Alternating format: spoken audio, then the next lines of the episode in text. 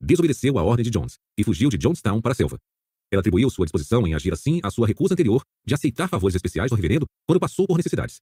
Ela renegou sua oferta de comida especial quando estava doente, porque eu sabia que, uma vez que ele me desse aqueles privilégios, teria controle sobre mim. Eu não queria lhe dever nada. A regra reforça dívidas não solicitadas. Já dissemos que o poder da reciprocidade é tão grande que, mesmo pessoas estranhas, mal vistas ou importunas, podem aumentar a chance de conseguir nosso consentimento se primeiro nos fizerem um favor. No entanto, existe outro aspecto da regra que permite a ocorrência desse fenômeno. Uma pessoa pode desencadear uma sensação de gratidão, fazendo-nos um favor não solicitado. Lembre-se de que a regra afirma somente que devemos fazer aos outros o tipo de concessão que nos fizeram. Ela não requer que tenhamos pedido o que recebemos para nos sentirmos na obrigação de retribuir. Por exemplo, a Organização de Apoio aos Veteranos de Guerra American Disabled Veterans informa que seu pedido de doações por carta gera uma taxa de resposta de uns 18%. Mas quando a carta também inclui um presente não solicitado, etiquetas adesivas personalizadas de endereço, o grau de sucesso quase dobra, chegando a 35%. Não estou dizendo que não temos uma sensação de obrigação mais forte por um favor que solicitamos, mas que uma solicitação não é necessária para produzir em nós o sentimento de gratidão. Se refletirmos por um momento sobre o propósito social da regra de reciprocidade, poderemos ver por que isso ocorre.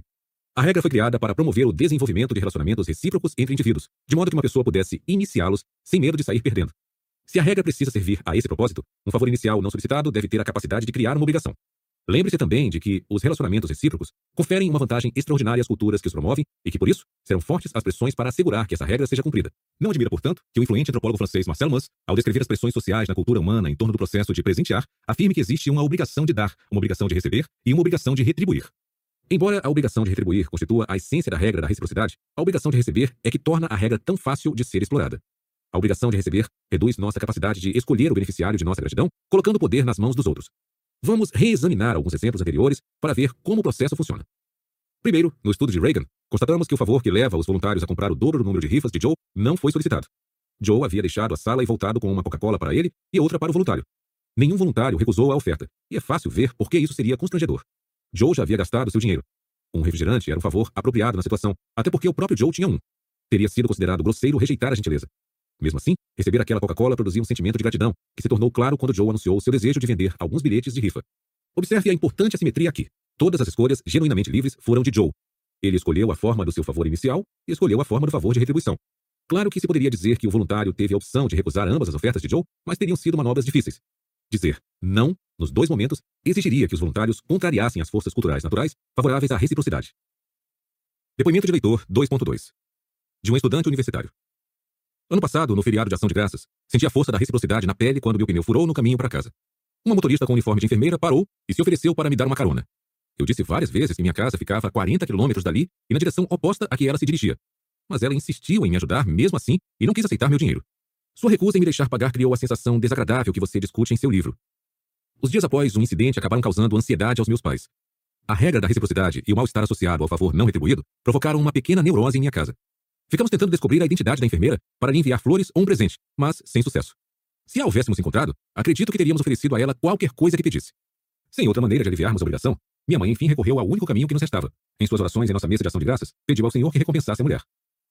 Nota do autor. Além de mostrar que a ajuda não solicitada pode envolver a regra de reciprocidade, este relato destaca algo mais que vale a pena saber sobre as obrigações que acompanham essa regra. Elas não se limitam aos indivíduos inicialmente envolvidos em oferecer e receber ajuda. Também se aplicam aos membros dos grupos aos quais os indivíduos pertencem. Não apenas a família do estudante universitário se sentiu em dívida pela ajuda recebida por ele, como pesquisas novas indicam que, se fosse possível, teriam quitado a dívida ajudando um membro da família da enfermeira. A capacidade que os presentes não solicitados têm de produzir sentimentos de obrigação é reconhecida por uma variedade de instituições. É comum organizações de caridade enviarem pequenos brindes pelo correio ao pedirem donativos. Recebi cinco só no ano passado. Em todos os casos, havia pontos em comum na mensagem que acompanhava o pedido.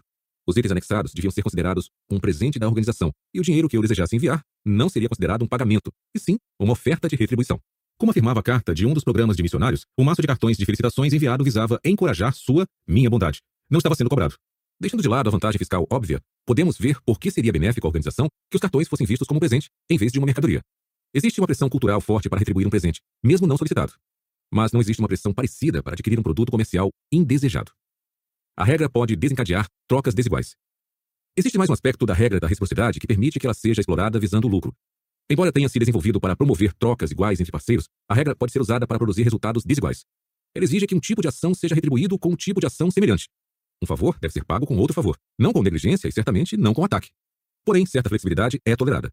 Um favor inicial pequeno pode fazer com que a sensação de obrigação concorde com uma retribuição bem maior. Já que, como vimos, A regra possibilita que uma pessoa escolha a natureza do primeiro favor gerador da dívida e também a natureza da retribuição quitadora da dívida, poderíamos ser facilmente induzidos a uma troca injusta por aqueles que queiram explorar essa regra. Mais uma vez, buscamos indícios no experimento de Reagan. Naquele estudo, Joe deu a um grupo de voluntários uma garrafa de Coca-Cola como presente inicial e mais tarde pediu que comprassem algumas de suas rifas por 25 centavos de dólar cada. O que até agora deixei de mencionar é que o estudo se realizou no final da década de 1960, quando uma Coca-Cola custava 10 centavos de dólar. Em média, os voluntários que ganharam um refrigerante de 10 centavos compraram duas rifas de Joe, embora alguns comprassem até sete. Mesmo que examinemos apenas a média, vemos que Joe fez um bom negócio. Um retorno de 500% no investimento não é pouca coisa. No caso de Joe, porém, mesmo um retorno de 500% representou apenas 50 centavos. Será que a regra da reciprocidade consegue produzir diferenças significativamente grandes nos tamanhos dos favores trocados? Sob as circunstâncias certas, com certeza. Vejamos o relato de uma aluna minha sobre um dia que ela recorda com tristeza. Há cerca de um ano eu estava para sair de carro, mas ele simplesmente não queria pegar. Enquanto eu insistia, um rapaz no estacionamento se aproximou e conseguiu dar a partida fazendo uma chupeta. Agradeci e, quando ele estava indo embora, eu disse que se algum dia precisasse de um favor, era só pedir. Mais ou menos um mês depois, o rapaz bateu na minha porta e pediu meu carro emprestado por duas horas, pois o dele estava na oficina. Senti certa obrigação, mas também fiquei na dúvida, já que o carro era novinho e o rapaz parecia muito jovem. Emprestei o carro a si mesmo. Mais tarde descobri que o bom samaritano era menor de idade e não possuía seguro. Ele destruiu meu carro. Como é possível uma mulher inteligente concordar em entregar o carro novo a um estranho e menor de idade por causa de um pequeno favor recebido um mês antes? Ou, em termos mais gerais, por que pequenos favores iniciais, com frequência, estimulam grandes favores em retribuição? Uma razão importante envolve o caráter altamente desagradável da sensação de dívida. Quase todos nós achamos péssimo estar em estado de obrigação. Ficamos oprimidos e queremos nos livrar disso. Não é difícil achar a origem desse sentimento. Pelo fato de os acordos recíprocos serem tão vitais aos sistemas sociais humanos, fomos condicionados a nos sentirmos mal quando devemos favores. Se ignorássemos a necessidade de retribuir a cortesia inicial de alguém, impediríamos uma sequência de reciprocidade e reduziríamos as chances de que nosso benfeitor nos ajudasse no futuro. Nenhum desses eventos é benéfico à sociedade. Por isso somos treinados desde a infância a sofrer emocionalmente sob o peso da obrigação. Ou seja, nós nos dispomos a concordar em prestar um favor maior do que aquele recebido, apenas para aliviar a carga psicológica da dívida. Existe outra razão também. Uma pessoa que viola a regra da reciprocidade, aceitando as boas ações dos outros sem procurar retribuí-las, é repudiada pelo grupo social. A exceção ocorre, é claro, quando uma pessoa é impedida de retribuir por força das circunstâncias ou por incapacidade. Na maior parte dos casos, porém, existe uma aversão genuína por um indivíduo que deixa de se conformar aos mandamentos da regra da reciprocidade. Aproveitador e ingrato são rótulos desagradáveis. Para evitá-los, as pessoas às vezes concordam com uma troca desigual. Combinadas, a realidade do mal-estar interno e a possibilidade da vergonha externa pode resultar num custo psicológico pesado. Por isso, não surpreende notar que, em nome da reciprocidade, com frequência retribuímos com algo maior do que aquilo que recebemos. Nem é tão estranho constatar que, muitas vezes, evitamos pedir um favor necessário se não estivermos em condições de retribuir. O ônus psicológico simplesmente superaria a perda material. O risco de outros tipos de prejuízo também pode persuadir as pessoas a recusar determinados presentes e benefícios. As mulheres com frequência comentam sobre o desagradável sentimento de obrigação de retribuir os favores de um homem que lhes deu um presente caro ou pagou uma conta alta num restaurante. Mesmo algo trivial, como o preço de uma bebida, pode produzir uma sensação de dívida. Uma aluna de um dos meus cursos expressou esse fato objetivamente no estudo que escreveu. Após aprender a duras penas, não permito mais que um sujeito que eu conheça numa casa noturna me pague uma bebida, porque não quero que nenhum dos dois sinta que contraí uma obrigação sexual. As pesquisas indicam que existe uma base para sua preocupação. Uma mulher, que em vez de pagar a própria conta, permite que um homem lhe compre bebidas, é julgada, tanto por homens quanto por mulheres, como mais sexualmente disponível a ele. A regra da reciprocidade se aplica também à maioria dos relacionamentos. No entanto, em sua forma mais pura, a reciprocidade é desnecessária e indesejável em certos relacionamentos de longo prazo, como em família ou envolvendo velhas amizades. Nesses casos, o que se troca reciprocamente é a disposição em fornecer o que o outro precisa no momento em que precisa. Sob essa forma de reciprocidade, não é necessário avaliar quem forneceu mais ou menos, mas apenas se ambas as partes estão cumprindo a regra mais geral. No entanto, parece que desigualdades persistentes podem levar a insatisfações, mesmo nas amizades. Transação permeada de culpa. A regra da reciprocidade pode ser usada por garçons de restaurantes para aumentar as gorjetas.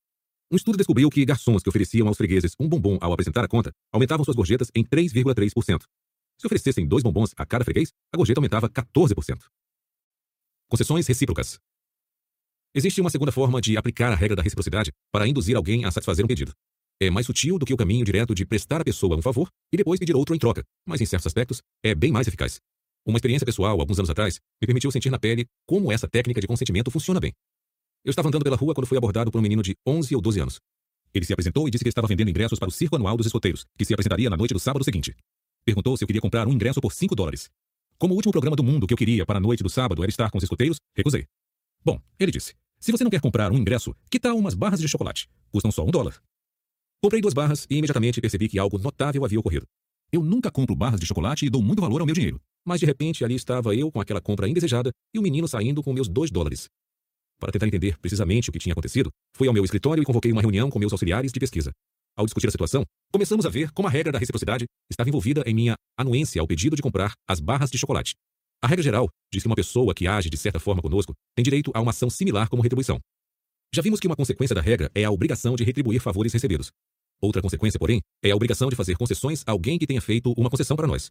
À medida que meu grupo de pesquisa refletia a respeito, percebíamos que foi exatamente naquela situação que o escoteiro me colocara. Seu pedido para que eu comprasse barras de chocolate de um dólar havia sido feito como uma concessão de sua parte, sendo apresentado como um recuo de seu pedido para que eu comprasse ingressos de 5 dólares. Para obedecer aos ditames da regra da reciprocidade, eu deveria fazer uma concessão. Como vimos, eu a fiz. Mudei da recusa para o consentimento quando ele passou do pedido maior para o menor, embora eu não estivesse realmente interessado em nenhuma das coisas que me ofereceu. Depoimento de leitor 2.3 De uma funcionária pública do estado do Oregon. A pessoa que antes ocupava meu cargo comentou durante o treinamento que eu iria gostar de trabalhar para meu chefe, porque ele é muito gentil e generoso. Contou que ele sempre deu flores e outros presentes em diferentes ocasiões. Ela decidiu parar de trabalhar porque estava grávida e queria ficar em casa, cuidando do filho. Do contrário, estou certa de que ela permaneceria naquele emprego por muitos anos. Já trabalho para esse mesmo chefe há seis anos e venho experimentando o mesmo sentimento. Ele dá presentes de Natal e lembrancinhas de aniversário para mim e para meu filho. Faz dois anos que atingi meu teto de aumento salarial. Não existe promoção para o meu cargo, e minha única opção é fazer um concurso e solicitar transferência para outro departamento, ou talvez eu possa conseguir emprego numa empresa privada. Mas tenho resistido a procurar outro emprego ou mudar de departamento. Meu chefe está prestes a se aposentar, e estou pensando que talvez eu possa sair depois que ele se desligar. Por enquanto, me sinto na obrigação de ficar, já que ele tem sido tão legal comigo. Nota do autor. Fico impressionado com a linguagem usada por esta leitura ao descrever suas opções de emprego atuais, dizendo que talvez possa conseguir outro emprego depois que o chefe se aposentar. Parece que as pequenas gentilezas do chefe alimentaram nela uma forte sensação de obrigação que a impediu de procurar um cargo mais bem remunerado. Existe uma lição óbvia aqui para gerentes que desejam estimular a fidelidade nos funcionários. Mas existe uma lição maior para todos nós também. Pequenas coisas nem sempre são pequenas, principalmente quando associadas às grandes regras da vida, como a da reciprocidade. Foi um exemplo clássico de como uma arma de influência pode dotar de poder um pedido. Eu fui levado a comprar algo, não por um sentimento favorável em relação ao item, mas porque o pedido de compra fora apresentado de modo a extrair sua força da regra da reciprocidade. O fato de eu não gostar de barras de chocolate não teve a menor importância. O escoteiro tinha feito uma concessão para mim. Clique e zoom. Eu reagi fazendo também uma concessão. Claro que a tendência a retribuir com uma concessão não é tão forte a ponto de funcionar em todos os casos e com todas as pessoas. Nenhuma das armas de influência examinadas neste livro possui tamanho poder. Porém, no meu diálogo com o escoteiro, a propensão foi suficientemente poderosa para me deixar perplexo na posse de um par de barras de chocolate indesejadas e caras. Por que eu deveria me sentir obrigado a retribuir uma concessão? A resposta está, outra vez, no benefício de uma tendência como essa para a sociedade. É do interesse de qualquer grupo humano que seus membros colaborem para a realização das metas compartilhadas. Porém, em muitas interações sociais, os participantes começam com exigências e pedidos que são mutuamente inaceitáveis. Desse modo, a sociedade deve fazer com que esses desejos iniciais incompatíveis sejam desprezados em prol da cooperação socialmente benéfica. Isso se dá por procedimentos que promovam o compromisso. A concessão mútua é um deles. A regra da reciprocidade promove a concessão mútua de duas formas. A primeira é óbvia. Ela pressiona o beneficiário de uma concessão a reagir de forma equivalente. A segunda, embora menos óbvia, é importantíssima. Como o beneficiário tem a obrigação de retribuir, as pessoas se sentem livres para fazer a concessão inicial e, assim, iniciar o processo benéfico de troca. Afinal, se não houvesse obrigação social de retribuir uma concessão, quem iria querer fazer o primeiro sacrifício? Fazê-lo assim mesmo seria arriscar abrir mão de algo sem obter nada em troca. Entretanto, com a regra em vigor, podemos nos sentir seguros em realizar o primeiro sacrifício por nosso parceiro, que é obrigado a oferecer um sacrifício em retribuição. Rejeição seguida de recuo. Como a regra da reciprocidade governa o processo de compromisso, é possível usar uma concessão inicial como parte de uma técnica de persuasão altamente eficaz que chamaremos de técnica da rejeição seguida de recuo, também conhecida como técnica porta na cara. Vamos supor que você queira que eu concorde com certo pedido. Uma forma de aumentar suas chances é primeiro fazer um pedido maior, que eu provavelmente rejeitarei. Depois de minha recusa, você faz o pedido menor, no qual estava interessado de fato desde o princípio. Se você estruturou seus pedidos com habilidade, vou ver seu segundo pedido como uma concessão e me sentirei inclinado a responder com uma concessão de minha parte. A anuência ao seu segundo pedido. Será que foi assim que o escoteiro me fez comprar suas barras de chocolate? Seu recuo de um pedido de 5 dólares para o de 1 dólar teria sido artificial, planejado desde o início? Como alguém que ainda guarda seu primeiro distintivo de mérito dos escoteiros, torço para que a resposta seja negativa. Quer a sequência do pedido grande seguido do pequeno tenha sido ou não planejada, seu efeito foi o mesmo. Funcionou. Por conta dessa eficácia, a técnica da rejeição seguida de recuo pode ser usada de propósito por certas pessoas para obterem o que querem. Primeiro vamos examinar seu emprego como um dispositivo confiável de persuasão. Depois veremos como ela já vem sendo usada. Por fim, abordaremos duas características pouco conhecidas dessa técnica que a tornam uma das táticas de convencimento mais influentes. Lembre-se de que, após meu encontro com o escoteiro, reuni meus auxiliares de pesquisa para tentar entender o que havia acontecido comigo. Projetamos um experimento para testar a eficiência do procedimento de passar para um pedido desejado depois da recusa a um pedido preliminar maior. Nosso primeiro objetivo era ver se o procedimento funcionava com outras pessoas além de mim. Não há dúvida de que a tática foi eficaz comigo naquele dia, mas tem um histórico de ser facilmente convencido. Portanto, a pergunta continuou sendo: a técnica da rejeição seguida de recuo funciona em um número suficiente de pessoas para torná-la um procedimento útil de obtenção de consentimento? Em caso positivo, seria bom ficar de olho nela no futuro. Nossa segunda razão para realizar o estudo era determinar o poder dessa técnica como dispositivo de persuasão. Ela seria capaz de obter a anuência a um pedido realmente grande? Em outras palavras, o pedido menor, para o qual o solicitante recuou, tinha que ser necessariamente um pedido pequeno? Se nossa conclusão sobre a causa da eficácia da técnica estivesse correta, o segundo pedido não precisaria ser de fato pequeno. Precisava apenas ser menor do que o inicial. Suspeitávamos que o aspecto mais relevante quando um solicitante recuava de um favor maior para um menor era sua aparente concessão, Logo, o segundo pedido poderia ser objetivamente grande, desde que fosse menor que o primeiro pedido, para que a técnica continuasse funcionando. Após certa reflexão, decidimos testar a técnica com um pedido que achamos que poucas pessoas concordariam em satisfazer. Fingindo-nos de representantes do Programa Municipal de Aconselhamento a Jovens, abordamos estudantes universitários no campus e perguntamos se estariam dispostos a acompanhar um grupo de delinquentes juvenis a um passeio no zoológico. A ideia de ser responsável por um grupo de menores infratores de idades desconhecidas durante horas no local público, sem receber pagamento, não pareceria muito atraente para aqueles estudantes. Como esperávamos, a grande maioria, 83%, recusou. No entanto, obtivemos resultados bem diferentes de uma amostra semelhante de estudantes universitários quando fizemos a mesma pergunta com uma diferença. Antes de convidarmos os universitários a servirem de acompanhantes não remunerados em um passeio ao zoológico, pedimos um favor ainda maior, que passassem duas horas por semana como orientadores de menores infratores durante no mínimo dois anos. Somente depois que recusaram esse pedido extremo, 100% deles, fizemos o pedido menor do passeio ao zoológico. Ao apresentar o passeio como um recuo de nosso pedido inicial, nosso índice de sucesso aumentou substancialmente. O triplo dos estudantes abordados dessa forma se ofereceu para servir de acompanhante ao zoológico. Esteja certo de que qualquer estratégia capaz de triplicar a porcentagem de consentimento a um pedido substancial, de 17% a 50% em nosso experimento, será muito usada numa variedade de cenários corriqueiros. Negociadores sindicais, por exemplo, costumam recorrer à tática de fazer exigências extremas que não esperam obter